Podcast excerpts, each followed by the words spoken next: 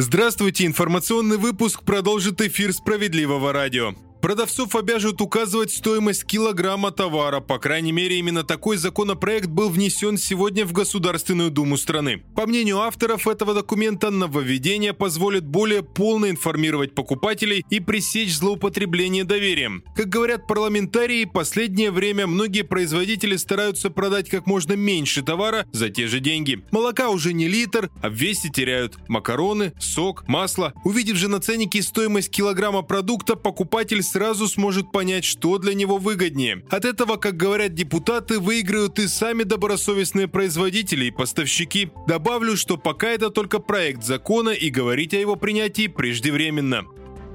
Советы простые, а симптомы неочевидные. Специалисты рассказали, как отличить качественный алкоголь и как вовремя заметить симптомы отравления суррогатом. Так, признаком качественного спиртного напитка является акцизная марка, которая наклеена плотно и ровно. Важно обратить внимание на срок годности. Жидкость не должна быть мутной, если это не является особенностью напитка. А стоимость не может быть низкой в современных условиях лицензирования. Первыми же признаками отравления чаще всего являются сонливость и заторможенность вплоть до ступора. Уже после наступает тошнота и рвота. Напомню, накануне по всей стране несколько человек отравились суррогатным алкоголем, 20 из них погибли. Ну а мы призываем наших слушателей не злоупотреблять алкогольными напитками или вовсе отказаться от их употребления.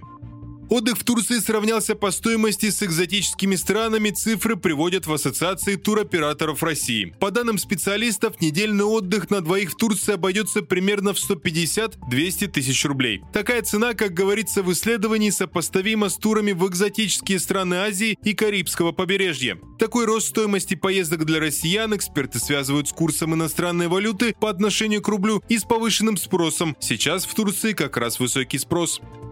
Продолжит наш выпуск новости Центра защиты прав граждан. Диабетик получил положенное по закону жизненно необходимое лекарство только после вмешательства наших правозащитников. Все случилось в городе Орел. Валентина Калинина вынуждена каждый день принимать инсулин. По закону лекарства ей должны выдавать бесплатно, но последнее время в аптеках города Орел только разводили руками, говорили, что нет льготных поставок. Дорогостоящие препараты Валентине Калининой приходилось покупать самой. Для нее это огромные деньги. Женщина обратилась в Центр Центра защиты прав граждан и там пояснили, что от любого сбоя в поставках не должны страдать пациенты. Действовать нужно было быстро, и наши специалисты попросили содействия справедливороса Руслана Перелыгина. После запроса в прокуратуру надзорный орган выявил множество нарушений и потребовал их устранить. В итоге Валентину Калинину обеспечили лекарствами и компенсировали прошлые траты на их приобретение. На этом пока все. Меня зовут Захар Письменных. Не переключайтесь.